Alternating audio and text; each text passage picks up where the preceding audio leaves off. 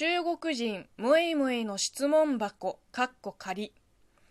こんばんは。職業中国人のムエムエです。今日はですね恋愛に関係するお便りを紹介したいと思います、えー、まずは1通目。小朋友さんからいただきました。最近ネットで仲良くなったハルピンの女の子と付き合うことになったんですがとても遠距離で本当に自分のことが好きなのか心配です。中国の人は遠距離恋愛のことについてどう思いますか？うーん私が思うに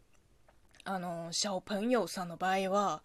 遠恋じゃなくてネット恋愛ですよね。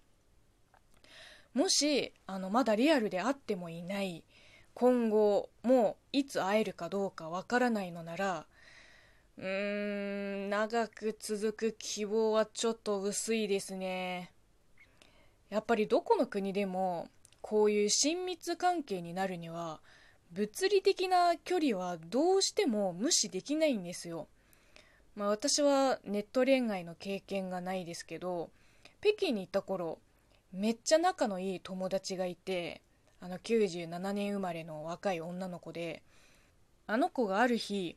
ネットで知り合ったための日本人の男の子と付き合い始めて1年はいかなかったけど半年ぐらいは続いてたかな。ほぼ毎日電話して、まあ、一見ラブラブだったわけですよ。でもやっぱり実際会ったことないしでその日本人の男の子は当時受験生でめでたく志望大学に受かってでこの先もずっと日本だろうしで女の子の方は、まあ、日本語は頑張ってるけど日本に行けるチャンスは、まあ、せいぜい旅行ぐらいで、まあ、それも二十歳前だと無理な話で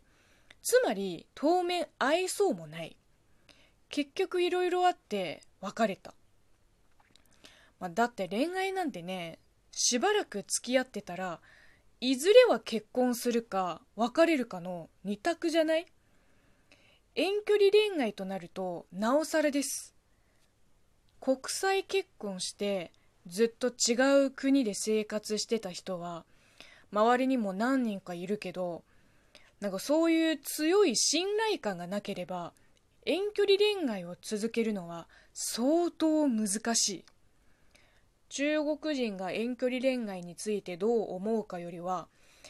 そのハルピの子がどう思ってるのかの方が重要だと思います。続いてラジオネームうさちゃんさんからです。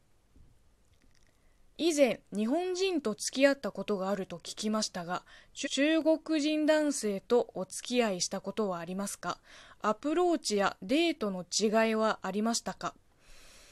ええ残念ながら中国人男性とお付き合いしたことはないけど例の日本人の男の子に告白されて付き合うことになった時全く同じタイミングで中国人男性からも好意を寄せられたあの謎のモテ期があったんですよ。もうそれ以外は全くまともな恋愛経験がないのでその2人を比較することになっちゃうけどまあ、年も結構違ったからアプローチの仕方は全然違いましたね。あの日本人の男の子は年下であのその時まだ学生さんだったのでアニメとかゲームとかそういう趣味の話をよくしてました。ちょっと変わった子だけど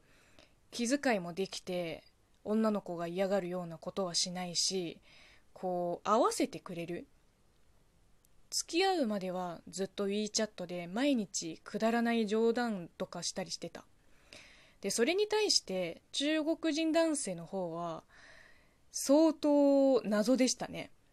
なんか生きた化石みたいな人で WeChat とか SNS は一切やってないから電話番号を聞かれて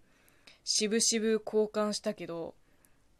ショートメッセージしてくるんだよね。今時ショートメッセージを使う人いる？と思ってしかも大した話したこともないのに初めて会った日の翌日にいきなり電話かかってきてなんかあなたには今の仕事を辞めて僕の身の回りの世話をしてほしいんだってこう遠回しにプロポーズされてで30分近くずっと向こうの未来ビジョンを聞かされた。7時間しかない昼休みの半分も飛んじゃったよ。そん時は本当にドン引きしちゃってなんだこの人って思った、まあ、その後も何回かアプローチされたけど最後は丁重に断った。まあ今思えば引くほど古いタイプの人でしたね。